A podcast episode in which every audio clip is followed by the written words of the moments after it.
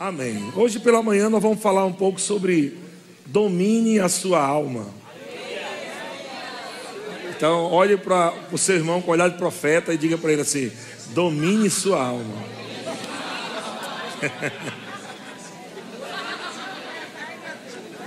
Glória a Deus. Sabe, irmãos, é, quando nós fomos criados, né, quando a raça humana nasceu lá no Éden, quando Deus falou para o homem, né, é, domine, e nós sabemos ali que Deus não estava falando sobre dominar pessoas, porque está falando sobre dominar a criação, mas você tem que ter o, o, o governo, né, sobre as suas emoções. Você não pode governar a vida dos outros, no sentido de, de dominar e essa coisa toda, mas você deve né, dominar as suas emoções. Você tem que saber governar a sua alma.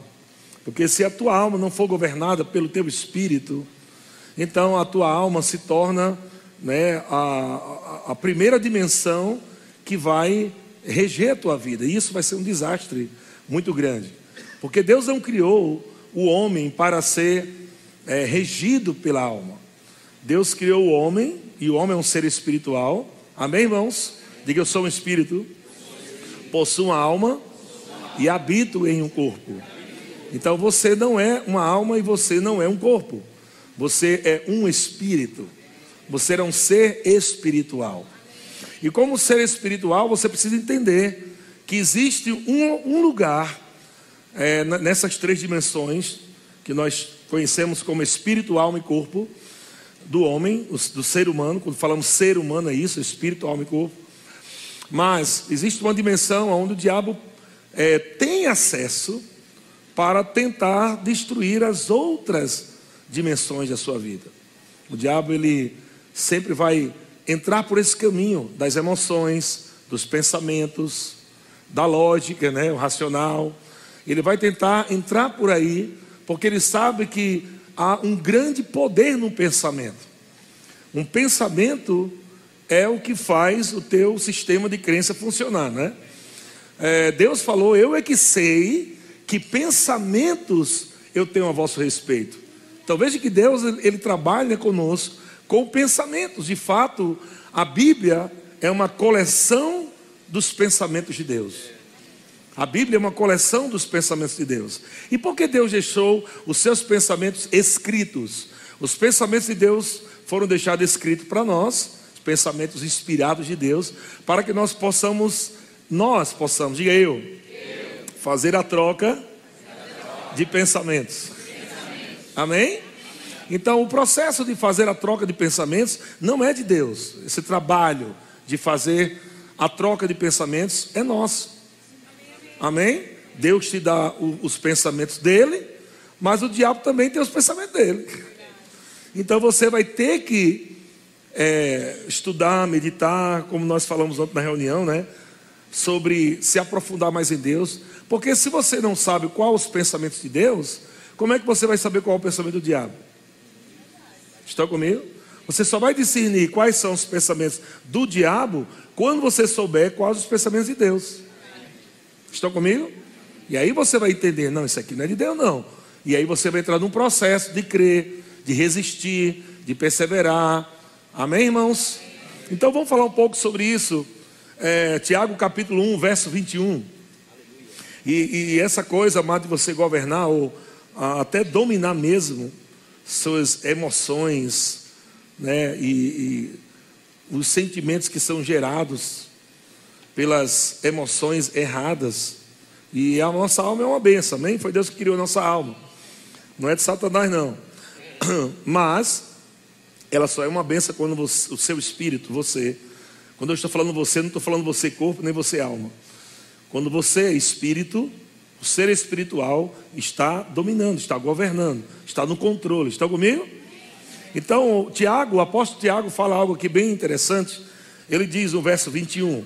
Tiago capítulo 1, 21. Portanto, despojando-vos, é muito interessante você entender isso, porque a Bíblia, no Novo Testamento, sempre vai colocar você para fazer as coisas que Deus não pode fazer, só você pode fazer. Amém? Deus não pode despojar da sua vida toda impureza. é você que tem que fazer isso. Amém? Agora Deus te deu a capacidade, a graça, a habilidade para você fazer isso. Amém, irmãos? Despojando-vos de toda impureza e acúmulo de maldade, acolhei com mansidão o que? A palavra. Eu tenho que acolher com mansidão a palavra em vós implantada, a qual a palavra ela é o que? Poderosa para o quê? Salvar a vossa alma. Não é interessante, irmãos, que quando a gente está no culto, a gente pergunta, eu, eu, não, eu não falo isso, né? Mas algumas pessoas por aí nas igrejas falam: tem alguma alma aqui para Jesus, né? E as pessoas, né? Ah, foram salvas tantas almas. E eu entendo isso e nada de errado né, se alguém fala, mas às vezes a gente mistura um pouco, porque existe inclusive doutrinas por aí que não acredita que espírito e alma são coisas distintas. Existem doutrinas que acham que espírito e alma são a mesma coisa. E aí confunde um pouco. Porque de fato, quando alguém vem entregar a sua vida para Jesus, não é a sua alma que é salva. Quando ela entrega a sua vida para Jesus, é o seu espírito que é salvo. É o seu espírito que é recriado, não a alma é recriada. A alma continua a mesma. Amém? Ou seja, você nasce de novo no espírito, mas a sua alma, depois do novo nascimento, é a mesma diante do, do, do novo nascimento. Estão comigo? Seu corpo também. As vontades que você tinha antes de Cristo Jesus, as vontades carnais, as vontades de, pe de pecar, continuam as mesmas porque o seu corpo não é salvo. Estão comigo? Agora olha o processo como é interessante. O processo é esse. Em Cristo você é salvo no espírito, depois você salva a, salva a sua alma, e mantendo a sua alma salva, um dia você será também salvo no corpo, porque você receberá um novo corpo. Então as três dimensões serão salvas, mas nós não estamos agora num processo de plenitude de salvação. Só quando chegar no céu. Estão comigo? Então diga assim: Cristo me salvou. Cristo me salvou. Amém. Agora diga, mas eu, mas eu tenho que salvar minha alma. Aleluia. Se você não salvar a tua alma, você vai ter um problema em várias áreas da tua vida. Problema, inclusive, na área de fé. Problema emocionais, suas emoções abaladas. Não é somente uma coisa é, é, é, é, como é que fala? Científica, não, parte emocional, né? Psicológica. Não é somente isso. Sabe, irmãos, tudo que acontece no externo é um resultado espiritual. Aprenda isso. Tudo que acontece no externo é um resultado do espiritual. Se você conserta o espiritual, você vai consertar a falha externa. Está comigo? Então, não é somente uma questão é, é, é, hormonal, não é somente uma questão que isso existe. Né? As mulheres têm isso, né? mais que os homens, né? Precisa estar sempre ajustado. Mas uma coisa eu digo: se você vive uma vida no espírito, os ajustes vão vir até nas suas seus hormônios. Amém? Porque uma alma atribulada vai afetar as tuas emoções e vai afetar também o teu corpo. Então nós vemos o apóstolo Tiago falando que a palavra é poderosa. Quem é poderoso para salvar a nossa, a nossa alma? A palavra. Amém? Só tem esse remédio para a salvação da alma. E essa salvação da alma é contínua, é diário. Não é uma coisa que você faz como salvação no espírito, né? Que você veio um dia, levantou as mãos, entregou a vida para Jesus, pronto, o espírito ficou salvo. A alma não é assim. Né? Que você, ah, então eu vou falar um dia para minha alma, alma, receba Jesus. Pronto, ela, alma recebeu Jesus, agora acabou. Não, não é. A salvação da alma é, é, acontece porque todos os dias, nesse campo aonde o diabo também tem acesso, o diabo lança pensamentos. O diabo lança pensamento todo dia. Então, por isso que todo dia você tem que salvar a sua alma. Amém? Hebreus capítulo 8, verso 10 Deus tinha o desejo do coração de Deus, desde o Antigo Testamento, não era que os homens só entendessem, né, a palavra de Deus, mas que a palavra estivesse na mente e no coração. Não somente no coração, mas também na mente. E Deus falou isso é, Hebreus 8, 10, eu sei que ele está falando aqui com o povo judeu, né? Mas, consequentemente, a igreja acaba entrando nessa promessa que Deus havia dado, porque esta é a aliança que firmarei com a casa de Israel. Amém? E você não é o Israel de Deus, não, viu, gente? Por favor. Isso é igreja. tem gente, eu sou Israel de Deus, não tem nada a ver. Israel é outro povo. Nós somos igreja. Mas havia uma promessa que Deus estava dando para aquele povo pelo qual Deus escolheu. Seria para aquele povo. Porém, aquele povo rejeitou o Salvador. E graças a Deus, as gentalhas que os que o povo judeu rejeitava, né, se tornou o povo exclusivo de Deus.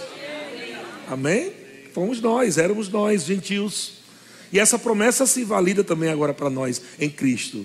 Mas havia uma promessa que dizia: Esta é a aliança que firmarei com a casa de Israel depois daqueles dias.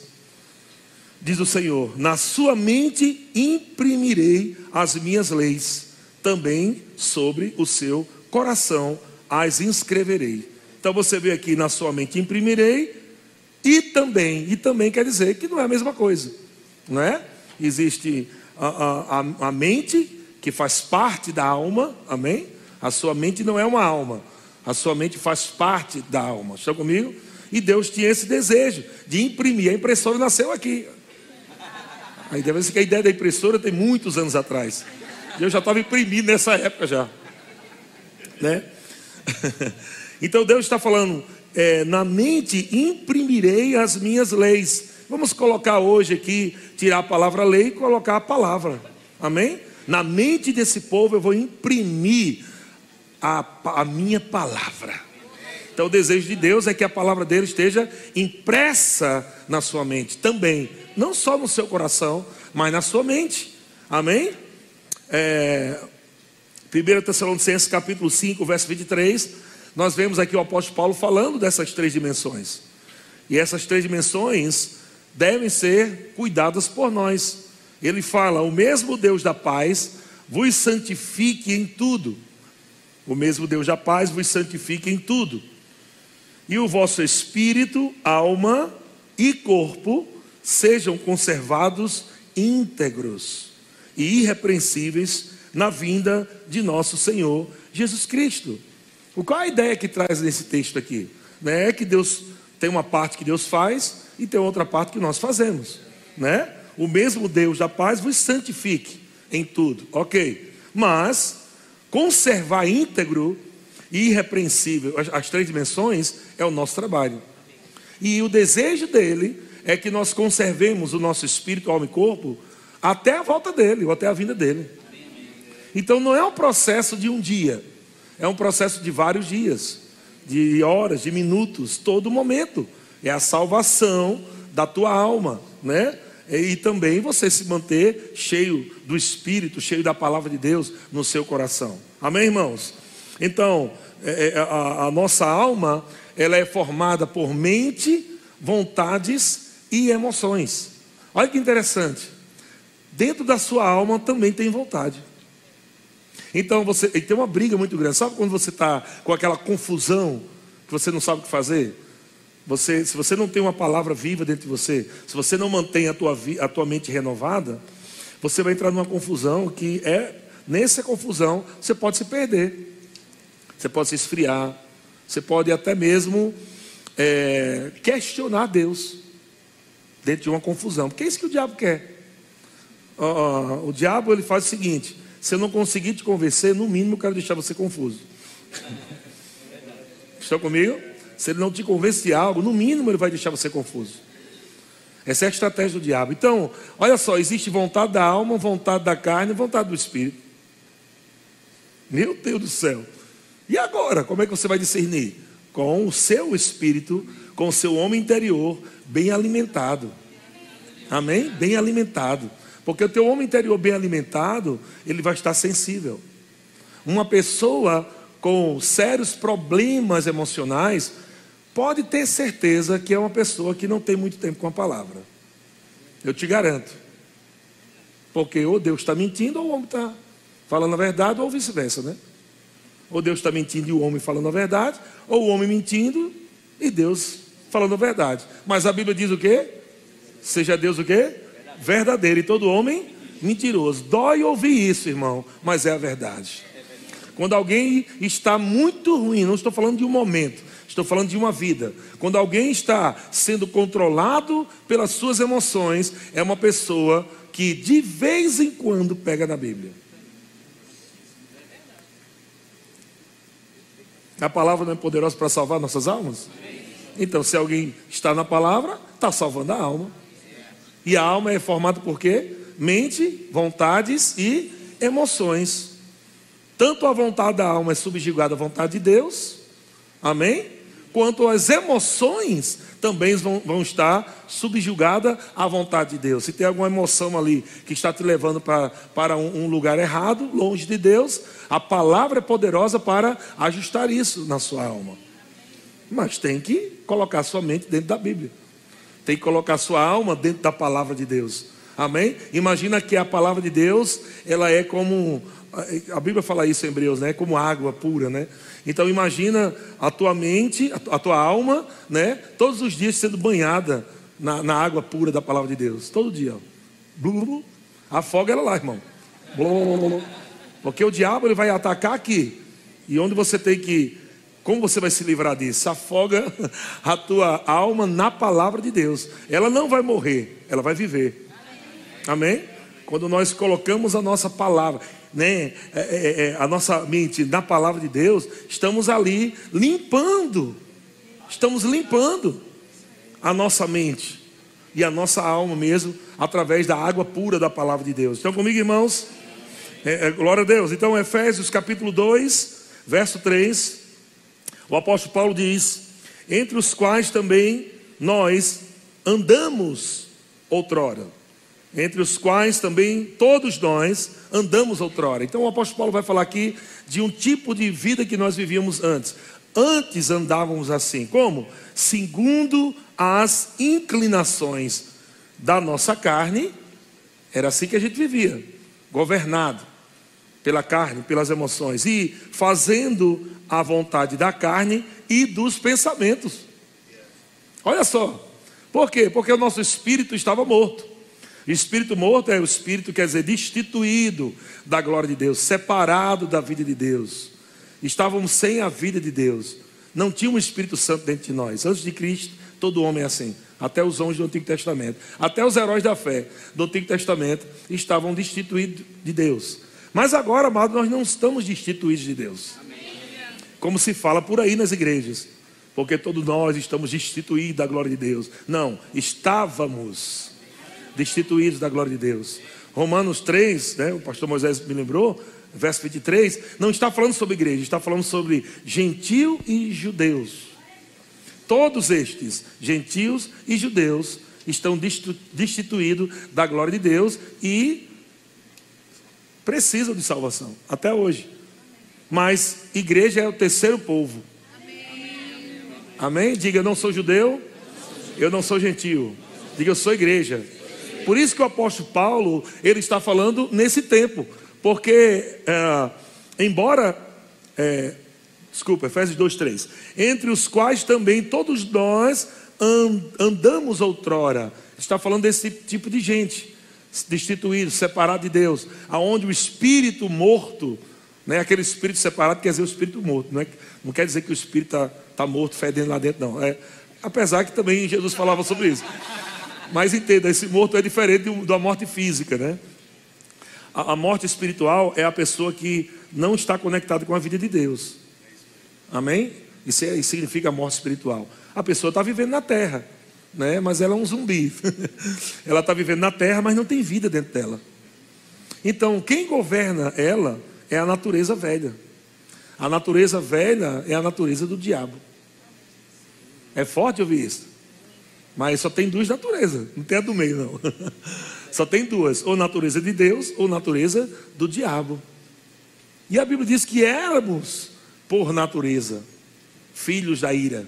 Éramos por natureza.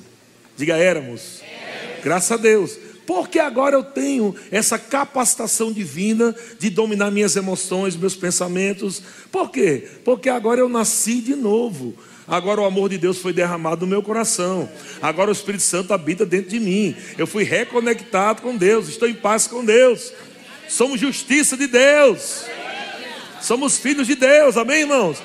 Isso está resolvido. Só que a nossa mente, ela continua tendo esse acesso, é, deixando esse acesso para o diabo. Um, nós, é, é, Joyce Meyer fala de campo de batalha da mente. Eu lembro que antigamente a gente cantava, né? Fui ao campo do inimigo, peguei de volta o que ele cantava essa música. E os irmãos nem sabiam nem onde era o campo do inimigo. Cantava a música todo feliz, dançava. E... Ah, onde é o campo do inimigo mesmo? Ninguém nunca sabe onde era o campo do inimigo. O campo do inimigo é aqui. O campo do inimigo é a sua mente. É aqui, amado, que as batalhas acontecem. Amém? É aqui onde você tem que decidir que tipo de pensamento está rondando e, e, e que tipo de pensamento você quer deixar e tirar. São suas escolhas. Não depende de ninguém, nem de Deus. Deus te dá o pensamento. Olha, tem esse pensamento aqui, ó. Que esse é que é o certo, é o meu pensamento. Plano de paz para você. E lá dentro o diabo tem um outro pensamento. Que plano de paz o quê? Está tudo errado na sua vida, está vendo aí? Esse negócio de rir, de dançar, ficar correndo na igreja, isso é palhaçada. Esse negócio de ficar aí orando em língua, é coisa de ficar dando dinheiro lá para a igreja, tudo pensamento do diabo. Você vai ter que escolher agora. E olha que interessante. Como os, como os pensamentos de Deus, eles vêm para nos inspirar, para crer em Deus, no que Deus está dizendo. Então, os pensamentos de Deus, nem sempre, ou na maioria das vezes, não vai fazer lógica. Porque Deus não quer falar para a nossa mente, ele fala para o nosso espírito, porque o homem espiritual discerne. Então, quando Deus fala, parece não ter lógica, e quando o diabo fala, parece ter lógica. Então, se torna mais fácil para você escolher muitas vezes se inclinar para o que é mais lógico.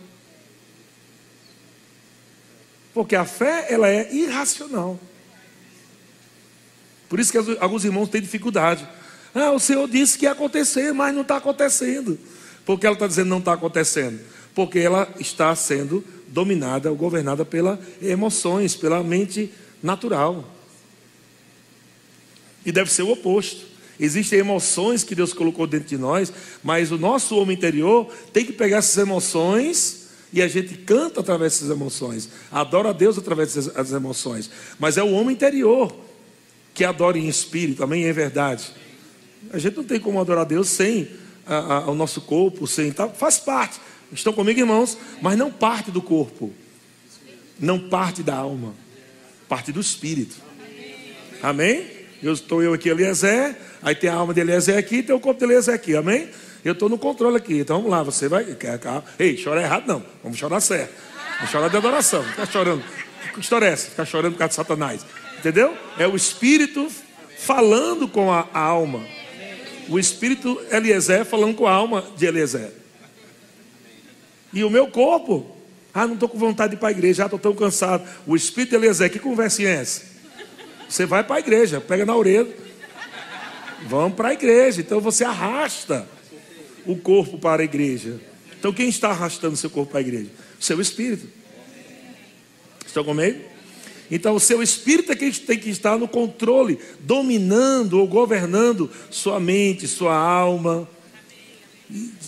Né? Eu lembro que teve uma época quando eu era pequeno, peguei piolho, né? Minha avó passava o peito fino caía aquilo, eu achava legal. Nossa! Deixa eu matar, avó, deixa eu matar, avó. E você fazia ali, né, matando aqueles bichinhos com as unhas. Então, sabe, irmãos, os pensamentos vêm como piolhos, né?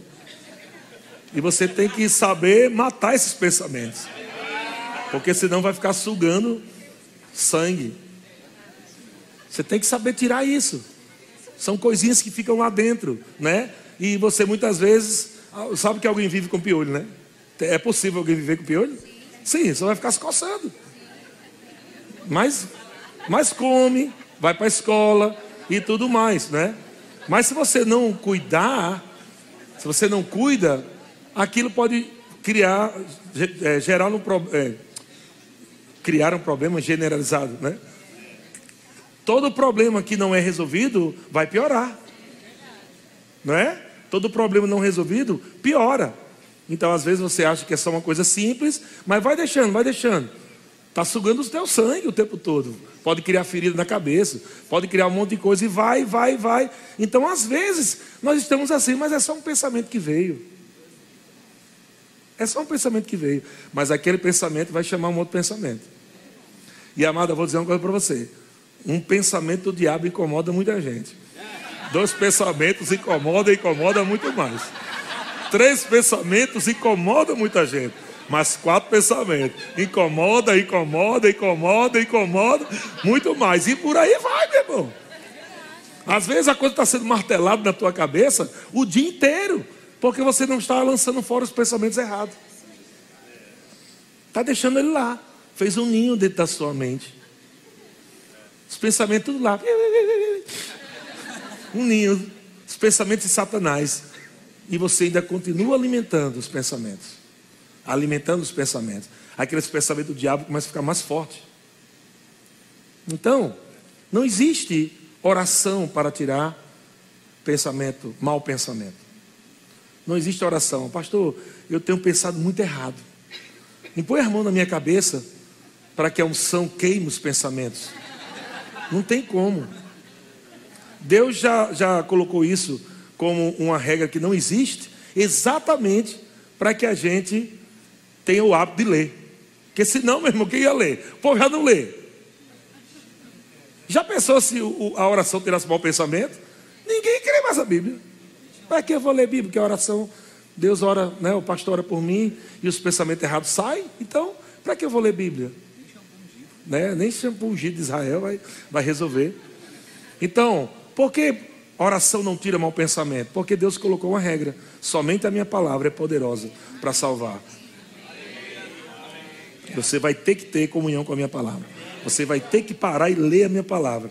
Ou você coloca os pensamentos de Deus na sua mente e salva a tua alma e, consequentemente, salva a tua vida, porque o problema não fica só na alma, você sabe, né?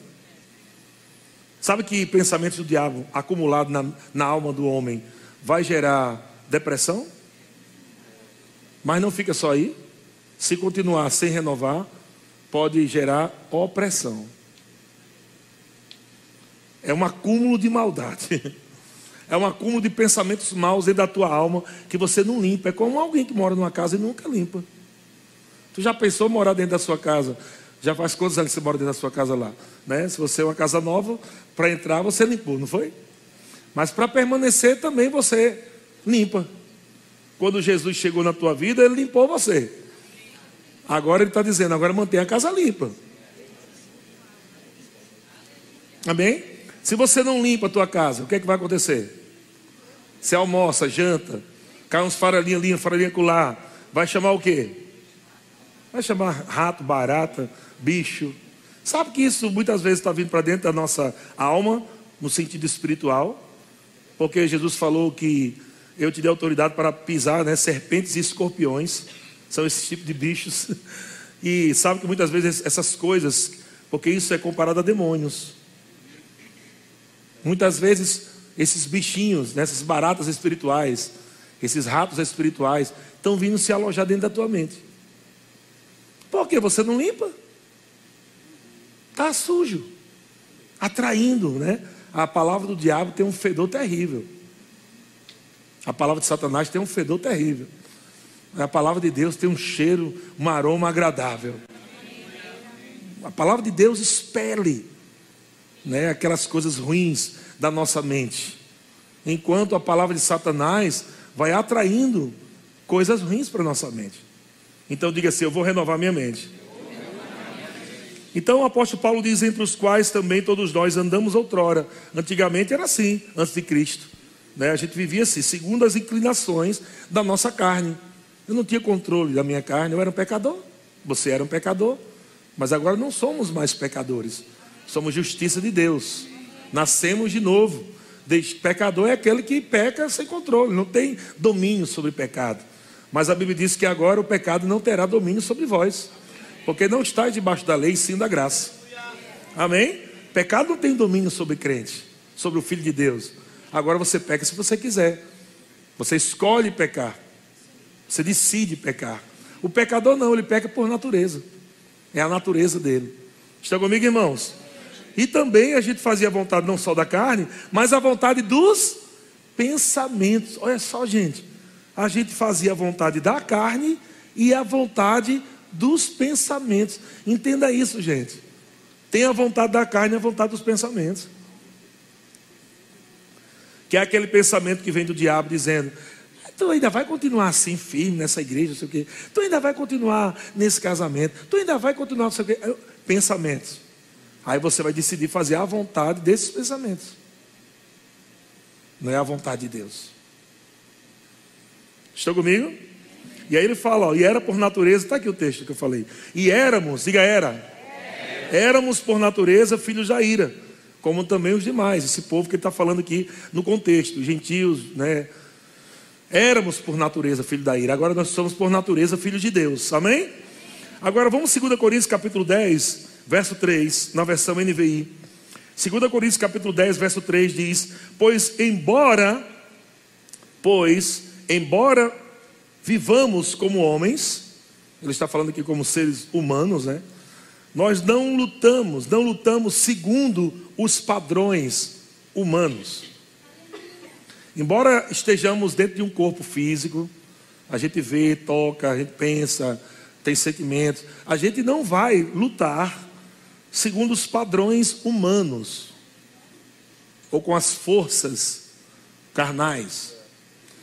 Mas, verso 4: as armas com as quais lutamos não são humanas, ao contrário, são poderosas em Deus para destruir o que? Fortaleza. Espera aí, se as armas que lutamos não são humanas, são espirituais, poderosas em Deus para destruir fortalezas. Isso quer dizer que há dois tipos de fortaleza. Quando o salmista diz: O Senhor é meu refúgio e fortaleza, não é essa fortaleza que ele está falando, porque, porque essa fortaleza aqui tem que ser destruída. Isso quer dizer que tem dois tipos de fortaleza: a fortaleza que criamos com a palavra de Deus e a fortaleza que criamos com a palavra do diabo na mente. E nós que construímos. Cada palavra do diabo é como um tijolo. Cada palavra de Deus também. É como um tijolinho que nós vamos construindo, criando uma proteção na nossa mente. Uma barreira, uma fortaleza, para que o inimigo não tenha acesso à nossa mente. Agora, o oposto também está aqui. Quando você está pegando os pensamentos do diabo, as palavras que o diabo tem dito, e ele fala com você no silêncio, né? Não é uma voz audível, é um pensamento que vem na sua mente.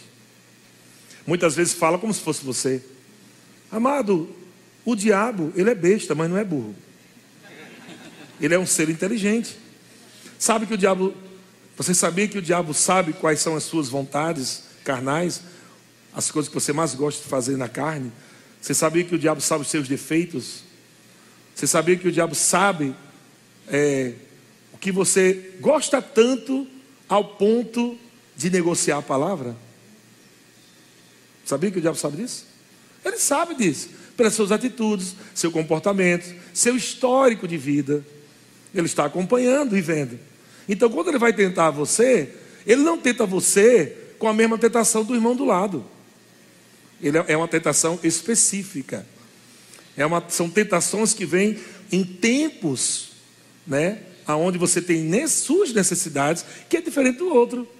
Por exemplo, Jesus estava no deserto e ele estava com fome. Qual foi a primeira tentação? Se tu és filho de Deus, por que tu não transforma essas pedras em pães? Então não é uma sequência aleatória, é uma sequência exata, é uma sequência pensada. Existe uma, uma inteligência maligna aí. Ele foi começando pelo pão, depois ele foi levando para outros níveis, até que levou no nível de Jesus é, trocar a adoração pelo diabo por glória, pela glória, a glória do mundo. E por que o diabo fez isso? Fala o seguinte: eu te dou a glória de todos esses reinos, não foi? Agora, onde isso tudo estava acontecendo, irmão? Será que estava Satanás na frente de Jesus conversando? Na mente. Na mente. Exatamente como acontece com a gente hoje. Então, o que é que o diabo fez? O diabo disse: Jesus, por que você não se prostra diante de mim? Me adora só um pouquinho. Porque não é glória que no final de tudo você quer? No final de tudo não é glória? A glória da segunda casa será maior do que a primeira. Então vamos fazer o seguinte: eu te dou glória. Então vê que é algo inteligente. Não é uma coisa simplesmente jogada. É algo que está, inclusive, dentro do projeto da sua vida. Havia uma glória maior. E a glória maior que Jesus ia conquistar desse novo tempo, da dispensação da graça, ele teria que passar pela cruz. Ele teria que passar pela cruz. E a Bíblia diz que Jesus foi obediente. Ele foi obediente. Quer dizer que se Jesus foi obediente é porque ele foi tentado na trajetória. Ele foi tentado e a Bíblia diz que ele foi tentado em tudo, em todas as coisas. Nessa trajetória entre você chegar até onde Deus quer para a tua vida, existem pensamentos do diabo que são lançados para você desistir, para você desanimar, para você retroceder. Porque os pensamentos são como sanguessuga, são como piolhos. Não esquece disso. Que vem para sugar, para sugar, para trazer feridas, para trazer doenças, para trazer danos. Tudo isso com um propósito, para você não chegar lá. Você não vai chegar lá. Para trazer dúvida. Diga, mas graças a Deus, a palavra de Deus é poderosa para salvar a minha alma. Que esperança gloriosa, irmãos. Sabemos que se alguém está com sérios problemas na sua alma, nós temos a palavra de Deus que é poderosa para salvar a alma dessa pessoa. E aí o apóstolo Paulo continua falando, em 2 Coríntios 10, agora verso 4, na versão NVI. As armas com as quais lutamos não são humanas, ao contrário, são poderosas em Deus para destruir fortalezas, para derrubar essas fortalezas que foram criadas por pensamentos, enganos, seja lá mentiras do diabo, para que a palavra não tenha acesso na tua mente. Amado, é muito difícil, naturalmente falando, para uma pessoa que já tem uma fortaleza do diabo construída na tua mente, ela tem que se esforçar mais para receber a palavra do que aquela pessoa que não tem. É verdade ou não é? É verdade. Ela se esforça mais, tem que se esforçar até com sono, luta até com sono, luta com tudo, porque a fortaleza é isso. A fortaleza faz ela ter sono, faz, faz ela não ter vontade de, de ouvir pregação, faz ela não ter vontade de orar. É uma fortaleza que está protegendo contra as armas de Deus. Porque agora o inimigo, Satanás, criou uma fortaleza para não deixar com que as coisas de Deus entrem na mente daquela pessoa. Mas eu vou dizer para você, amado, graças a Deus, graças a Deus, que a palavra é poderosa, muito mais poderosa do que qualquer arma do diabo. E se, se uma pessoa continuar insistindo, ouvindo a palavra, ouvindo a palavra, ouvindo a palavra, ouvindo a palavra, ouvindo a palavra, amada, aquela fortaleza do diabo vai ser destruída e uma fortaleza de Deus será construída. Amém, irmãos? E aí ele fala, né? Veja que ele fala no verso 5: Destruim, destruímos argumentos e toda pretensão que se levanta contra o conhecimento de Deus. Olha só, gente. As armas com as quais lutamos não são humanas, ao contrário, são poderosas em Deus para destruir fortaleza. Destruímos argumentos que argumentos são esses, pelo amor de Deus? Quem é que traz esses argumentos? É o diabo. Argumento. Como é um argumento? Ei, rapaz, por que tu está dando dízimo, hein? Tu, tu não, não, viu que o teu salário não tem como dar dízimo? Tu não viu uma igreja daquele tamanho, grande, rica, né? poderosa, tem ar-condicionado, tem tudo. Tu vai tirar teus cenzinho, teus 120zinho. Argumentos. Se você não tem um pensamento de Deus ali para contra, contrastar, contrastar, né? Se você não tem um pensamento de Deus Se você não tem, aquilo vai, pode se tornar uma, uma mentira verdadeira, né? Porque você vai. Como é que uma pessoa responde a um engano no final das contas, quando ela recebe um engano? Rapaz, é verdade. Então, uma mentira verdadeira. É verdade, cara. Eu só ganho um salário mínimo. É verdade. Uma igreja daquele tamanho. Gente, eu estou aqui me lascando todinho, meu amigo. Para trabalhar, para colocar comida dentro de casa. Aí vem o pastor e diz: deu seu dízimo, 10% da sua renda. Mas está aqui para ele. Os argumentos se tornam tão fortes, né? Que você agora tem aquilo como verdade. Só que aquele argumento é maligno.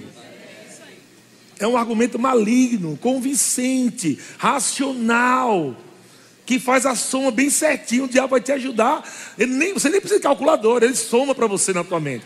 Tá vendo aí que não dá certo? Ó? Soma isso com isso com isso. Ó. Não dá.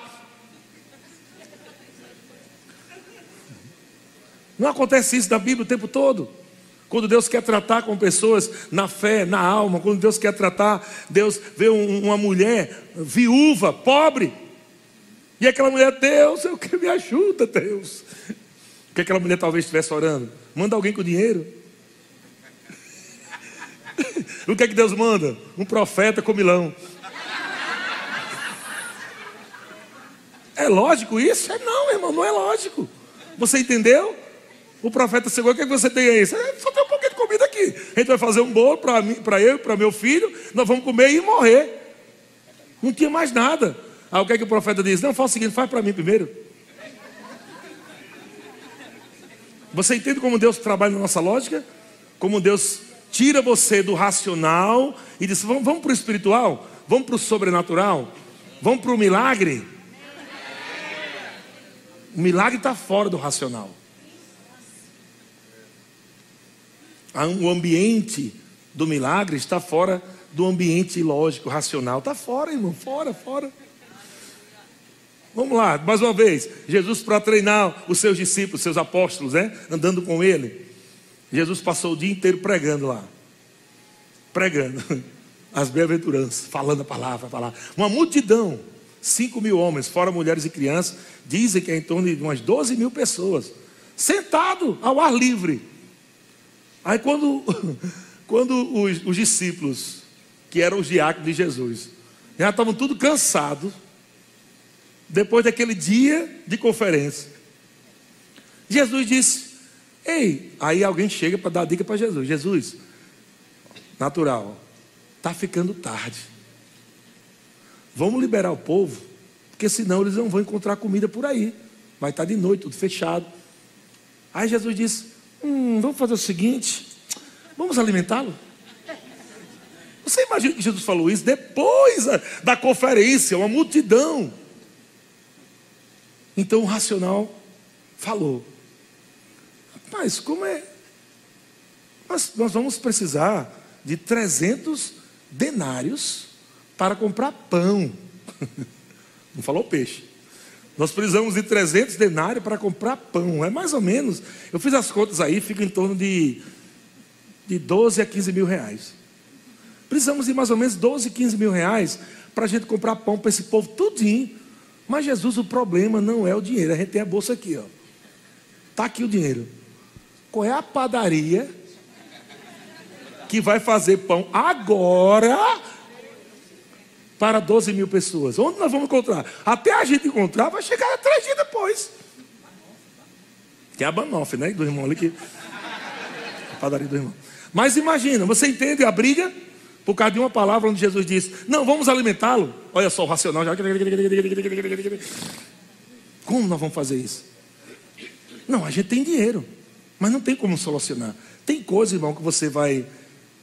Tem coisa que você vai ter dinheiro, mas não vai conseguir resolver o problema.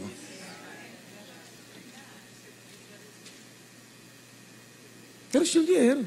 Eles não falaram, a gente teria que ter, não fala isso. Ele falou, né? Em outras versões você vai entender melhor. Nós vamos gastar, investir aí uns 300 denários para comprar pão para todo mundo. Mas o problema não era dinheiro. Então, agora preste atenção, no texto diz que Jesus estava falando aquilo para testá-los. Isso que eu acho bom. Eu faço isso de vez em quando com os meus. Testá-lo. Jesus testava. Nossa, Jesus, quer dizer que tu sabia já o que ia fazer, é? E deixou a gente aqui queimando o juízo, porque a Bíblia diz que Jesus já sabia o que ia fazer. Irmãos, é isso que acontece muitas vezes. Deus nos dá um comando para a gente não entrar no racional, só para confiar nele. Porque Deus, Ele, já sabe o que vai fazer. Às vezes a gente não sabe, mas Deus já sabe o que Ele vai fazer. A única coisa que Deus quer é que a gente confie nele, mediante um comando, uma palavra que confronta a nossa mente, nossas emoções, ansiedades, preocupação.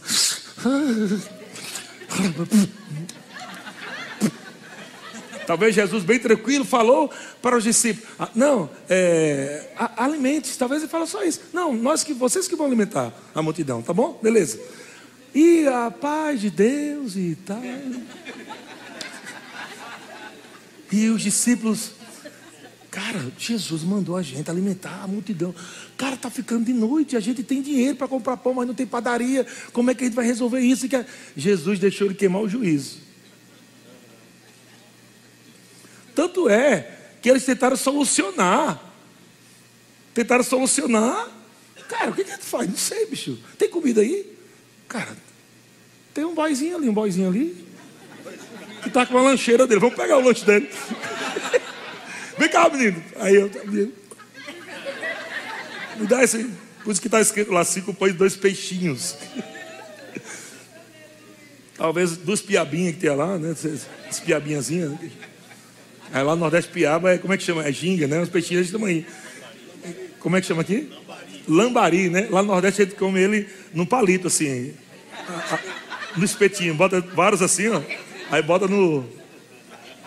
Tipo churrasco. Era, era, era, era comida. Cinco pães e dois peixinhos. Dois lambari. Cinco pães. Não era um pão desse tamanho, porque uma criança não ia trazer.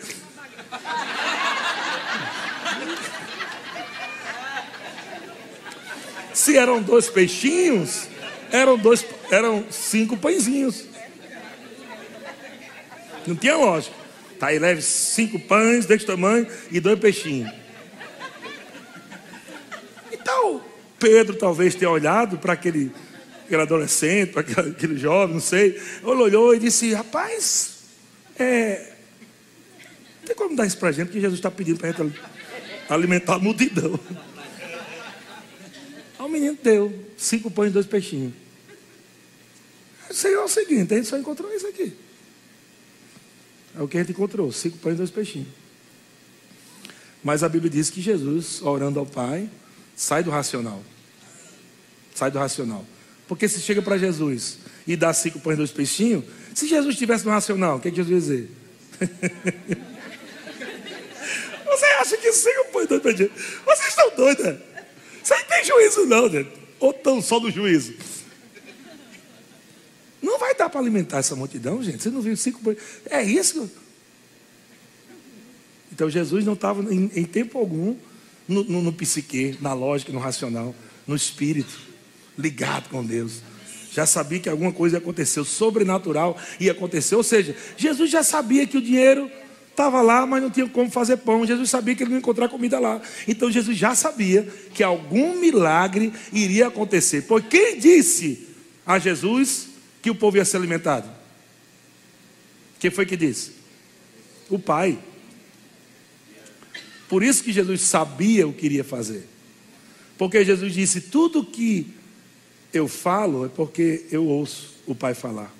E tudo que eu faço é porque eu vejo o Pai fazer. Então Jesus já viu o Pai promovendo milagre.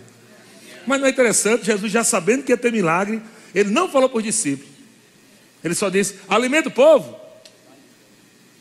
Você entendeu agora a história nos bastidores do mundo espiritual? Como Deus ele é engraçado? Como Deus estava olhando agora os discípulos ansiosos para poder.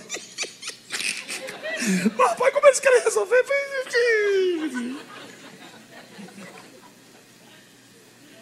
Jesus estava testando eles.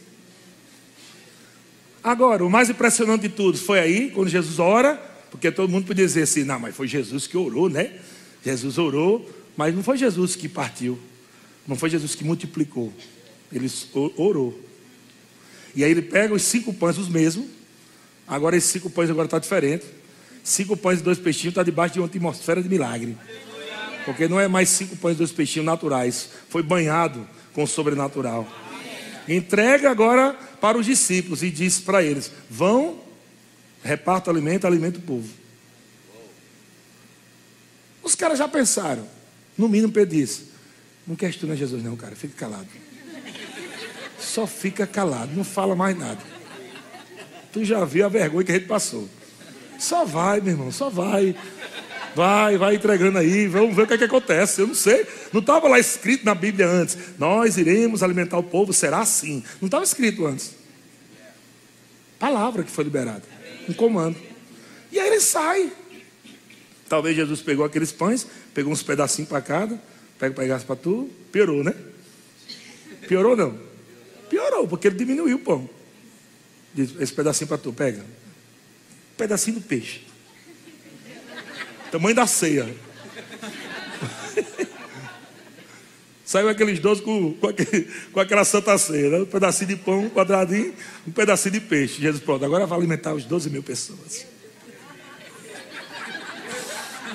Jesus gostava de estar nesse ambiente, né? De do cara, deixar o cara, meu amigo, a gente tem que crer nesse homem, não é possível um negócio desse. Aí lá vai, quando os discípulos chegam perto do povo e começa a pegar o pedaço do pedaço, eles vão tirando pedaço e o buraco que tirou cresce. Foram 12 pedaços para cada um. E cada um que tirava um pedaço crescia. E dava um pedaço e crescia. uh, uh, rapaz, o teu está crescendo, tá? O meu, meu amigo, o meu está crescendo. Mas, rapaz, que top! Uh, aleluia! Como é que o racional explica isso? Pensa aí. Manda a ciência, o doutor, o cara mais top da face da terra, em ciência e sei lá o que, em tecnologia, explicar uma coisa dessa, não tem como, meu querido. Porque não está no âmbito da lógica. Estão comigo? E a Bíblia diz que no final das contas, cada um voltou com um cesto. Me explica agora de novo. Os caras saíram com um pedacinho de cada um, e no final, cada discípulo que foi com um pedacinho, voltou com um cesto. Jesus, eu não sei como é que foi, não. A gente, o pedacinho que a gente tinha alimentou todo mundo e sobrou, sobrou um cesto aqui. Eita, o meu também sobrou um cesto. O meu também, o meu também. E o meu, doze cestos cheios. Faz a conta, irmão. Vai, faz. Bota no caderno aí, soma aí, vê se dá certo. E é isso que Deus quer fazer na nossa vida, no nosso dia a dia, meu irmão. Muitas vezes há um teste ali da fé mesmo. Nossa fé sendo testada pelo Senhor nesse sentido, saber se a gente confia nele ou não. São os comandos que vêm para testar sua confiança em Deus. Os comandos. Estão comigo? Glória a Deus. Vamos lá, Deus é bom demais. Então a gente precisa entender isso, que nós precisamos dominar os pensamentos. Precisamos entender que os nossos pensamentos não podem é, estar nos governando, nossas emoções abaladas por causa de pensamentos errados. Os pensamentos do diabo abalam as emoções. Pessoas ficam abaladas porque elas ouviram algo na sua mente.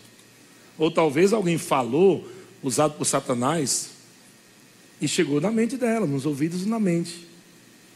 E ali aquele, aquele pensamento fica lá. E se não cuida, começa agora a atingir outras áreas da alma: mente, vontades e emoções. Agora não tem mais vontade de ler, não tem mais vontade de ir para a igreja, não tem mais vontade disso, não tem mais vontade, vontade de fazer as coisas de Deus. E as emoções abaladas. Pastor, eu estou abalado. Nem falo, não falo, não falo não a pessoa fica totalmente, amado, prejudicada. Diga, mas a palavra é poderosa para salvar a minha alma. Glória a Deus. Olha só, Marcos capítulo 14, 34. Marcos 14, 34 diz assim: E lhes disse: Jesus levou três com ele lá para o Getsemane. Para esses três, dá uma força para ele. Você fica junto comigo né, nesse momento difícil da minha vida, outra coisa, amado, que você tem que entender que, infelizmente, nos momentos difíceis da sua vida, você pode até pessoas, tá, ter pessoas ao, ao seu redor, mas elas não podem tomar decisão por você. Às vezes você até depende de algumas pessoas. Não é o caso de Jesus aqui, não, mas para você entender. Às vezes você até, cara, ora por mim, ei, confessa por mim. Mas no final de tudo, irmão, no final de tudo, tem que sair da sua boca. Tem que sair do seu coração. Não é do, da boca dos outros. Estão comigo? Mas Jesus levou eles, os três, lá para o Getsemane. Jesus ia orar, sabia que era um tempo difícil. E Jesus disse para eles, né, encontrando eles dormindo, dormindo. dormindo do Getsemane. Enquanto Jesus está num momento mais difícil, um dos momentos mais difíceis da sua vida. Olha só onde foi o momento mais difícil da vida de Jesus, aonde a, a que dimensão do ser de Jesus foi mais afetado nesse tempo de pressão. Ele disse, ele disse: "A minha alma, a minha alma está profundamente triste até a morte. Estava acontecendo por causa da pressão que ele ia passar de entregar a sua vida, morrer na cruz. Com certeza, o diabo nesse momento está atormentando. Não vale a pena morrer por aquela gentalha. Não vale a pena morrer por aquela gentalha. Pressão dos infernos.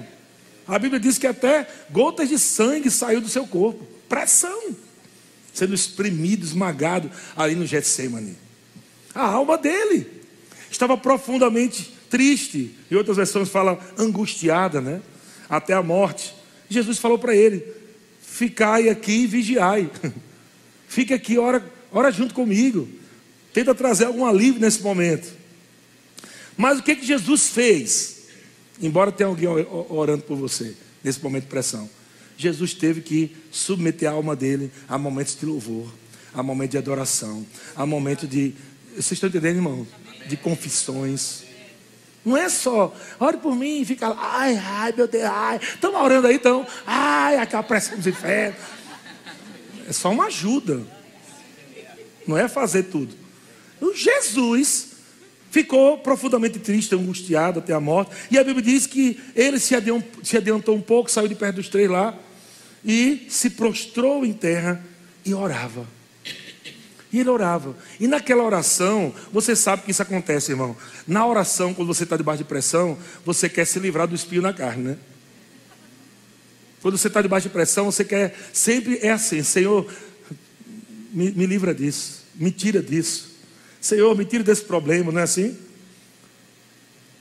E temos que tomar cuidado para a gente não deixar de cumprir um processo de Deus na nossa vida por causa de um momento de pressão.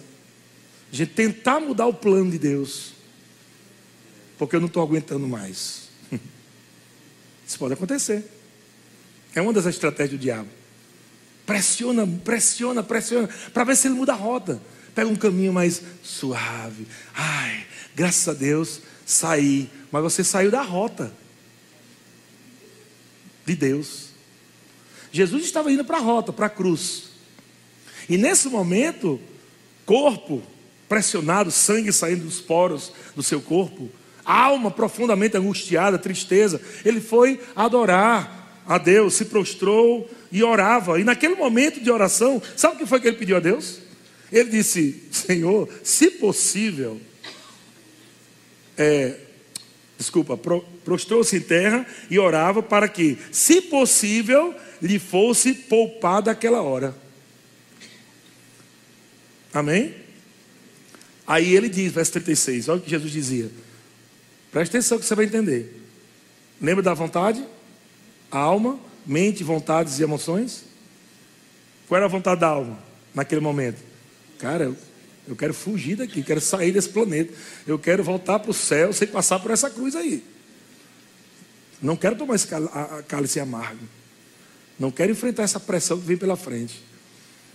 Porque está no meio da trajetória de chegar à glória maior.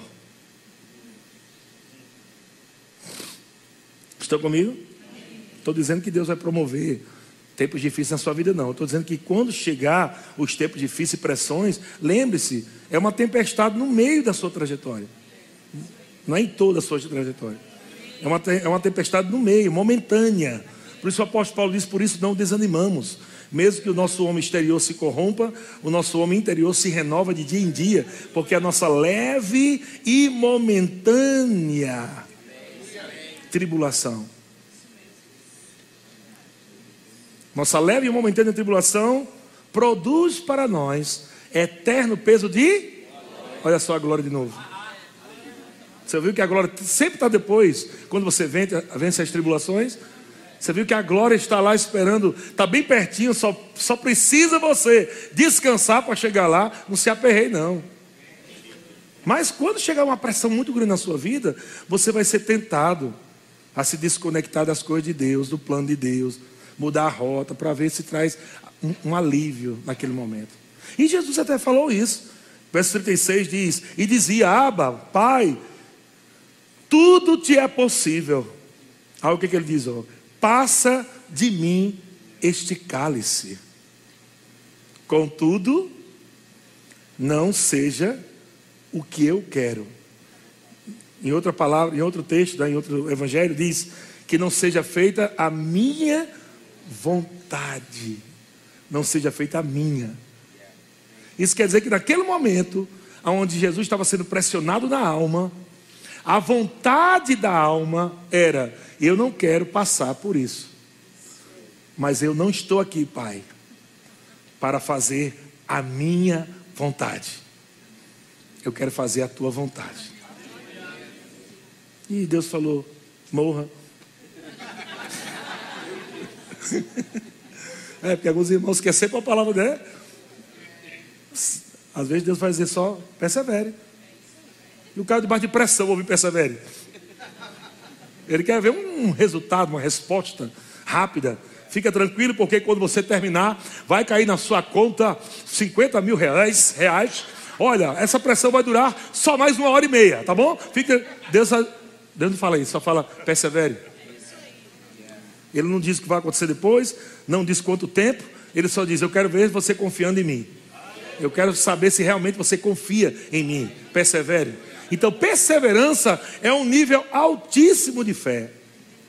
Porque não é só ter a fé, mas permanecer na fé, lutando contra a sua mente carnal. Perseverar. Indo para a cruz. E a mente, homem não vale não, homem não vale não, homem, homem, homem, homem não vale não, homem. E Jesus fazia a vontade do Pai, é a vontade do Pai, é a vontade do Pai, é a vontade do Pai, é a vontade do Pai, é a vontade do Pai. Amém? Indo para a igreja. Por isso que Jesus disse: se você quer me seguir, tome a sua cruz. Vai ter que aprender a você subjugar suas vontades carnais. Vai ter que aprender a confiar em mim. Vai ter que aprender a crucificar suas vontades todos os dias porque você não quer ir para a igreja, é a sua vontade, carnal, ou da, da alma, ou porque não tem, ai, porque se eu for, vai gastar o dinheiro do pão de amanhã. Se eu usar esse dinheiro aqui no Uber, como é que vai ser? Ou é Uber, ou é pão. Lógica, psique. Aí a vontade chega rapaz, eu vou ficar. E aí o diabo já entra, porque o diabo também é romântico, viu? Não pensa ele é romântico. É, fique. Olha os seus filhinhos vão ficar sem pão. Olha a carinha deles. Aí os bichinhos todos assim. É verdade, eu vou ficar. Eu vou ficar. E foi aquele culto onde Jesus multiplicou os pães e os peixes. Cara perdeu o culto. Ou disse, rapaz, eu creio em Deus, eu vou congregar. Eu só tenho esse dinheiro do U para levar minha família para a igreja. Mas eu creio que Deus é poderoso. Eu vou praticar a palavra. Eu vou congregar. Eu não sei o que vai acontecer depois. Eu só sei que eu creio em Deus agora. E a mente continua, viu? Não para não a mente. Você indo, pegando Uber, homem, homem, homem, homem, Homem, homem, homem. E lá vem o Uber, lá vem o Uber. E dá tempo de cancela, cancela, cancela, cancela, cancela.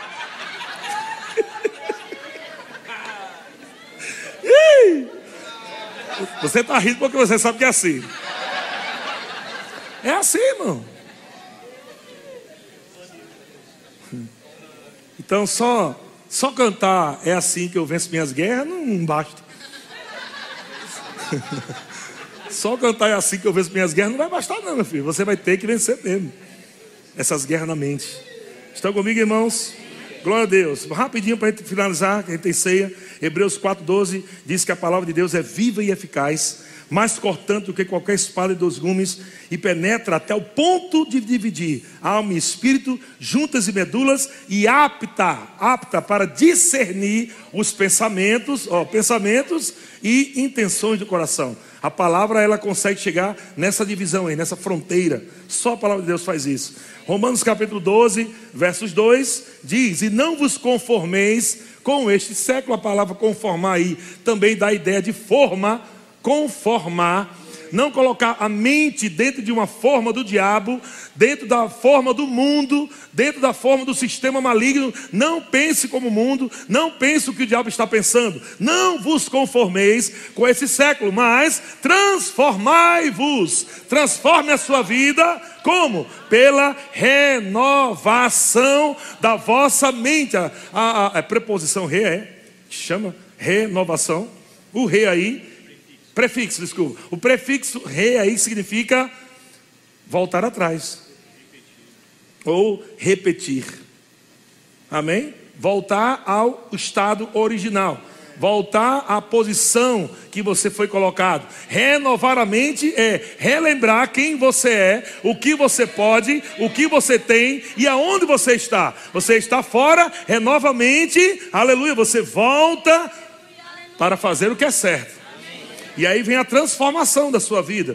Para quê? Para que você experimente qual seja a boa, agradável e perfeita vontade de Deus. Atos capítulo 14, verso 21 diz: E tendo anunciado o evangelho naquela cidade e feito muitos discípulos, voltaram para, para Listra, Icônio e Antioquia.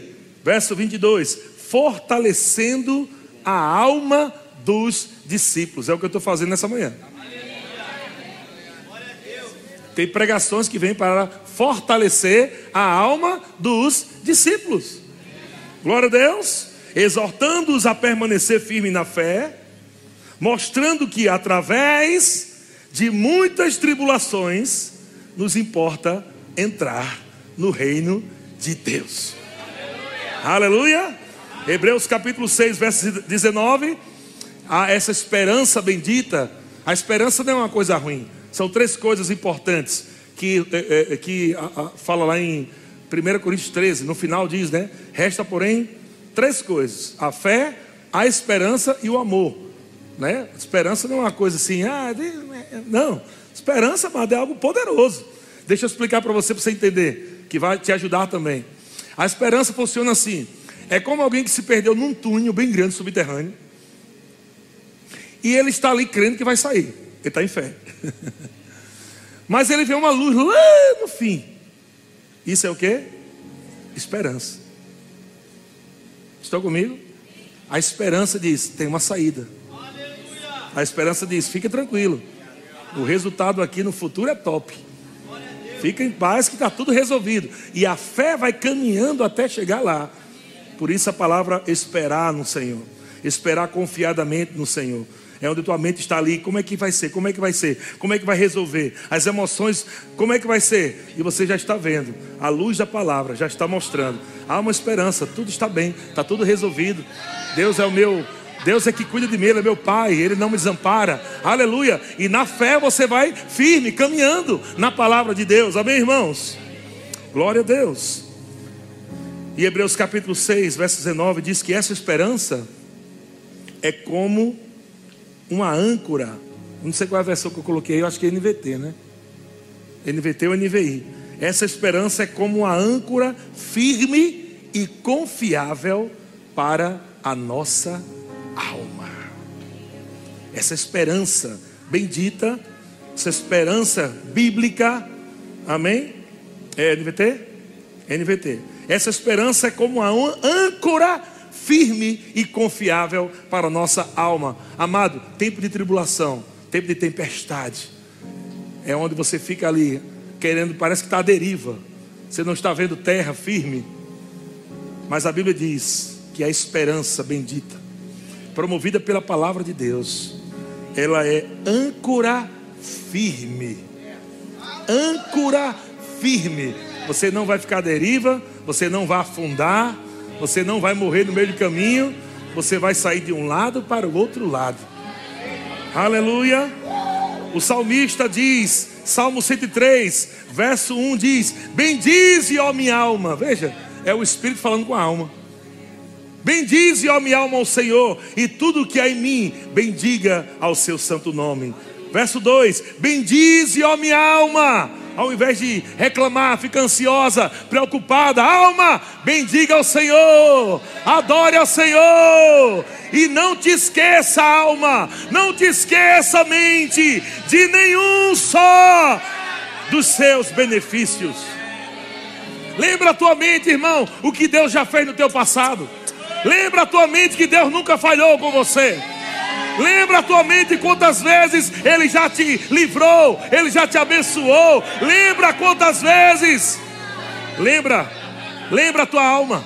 Lembra a tua alma, diga alma, fica tranquila, não fique desesperada não. Meu Deus está vivo. Meu Deus não morreu. Deus não morreu, Ele está vivo, Ele está reinando em vida. Tranquila, alma, vamos, dar, vamos adorar, vamos rir. Vamos dançar, porque nós sabemos que o nosso Deus é um Deus de benefício. Salmo 43, verso 4 diz: Então irei ao altar de Deus, de Deus, que é a minha grande alegria, ao som de harpa, eu te louvarei. Ó oh Deus, Deus meu, por que estás abatida, ó minha alma? Falando com a alma de novo. por que estás abatida, ó minha alma? porque te perturbas dentro de mim? Espera em Deus, pois ainda o louvarei, a Ele, meu auxílio e Deus meu. Uhul! Glória a Deus, Deus é bom. Aham. Aleluia! Por que sua alma está perturbada? Se tem um Deus todo-poderoso que você crê nele. Você não crê no Deus todo-poderoso? Porque ela está aí perturbada, inquieta. Aleluia. Fala para ela, ei alma. Bendiz ao Senhor. Bendiz ao Senhor. Não te esqueça de tudo que Ele já fez. Está aí na sua memória, alma. Está aí na sua memória, alma. Tudo que Deus já fez para a minha vida, para a minha família. Não esqueça disso, não. Aleluia. Porque quando você esquece, você pode entrar num caminho de ingratidão. Quando você esquece, você pode entrar num caminho de ingratidão num caminho de decepção do próprio Deus, da igreja. Mas eu tenho, eu tenho corrido, eu tenho rido, e eu tenho dizimado, e nada tem dado certo na minha vida. Não entra nesse caminho, não. Fala para tua alma, ei alma, você está errada, viu? Você vai adorar a Deus, você vai louvar ao Senhor. Aleluia, Ele é o nosso auxílio, Ele é o nosso socorro bem presente. Socorro bem presente na tribulação, em meio à tribulação, Deus está presente lá, meu querido. Então não deixe sua alma se abalar e não deixe tua alma governar você, mas governe, domine sua alma pelo seu espírito através da palavra de Deus.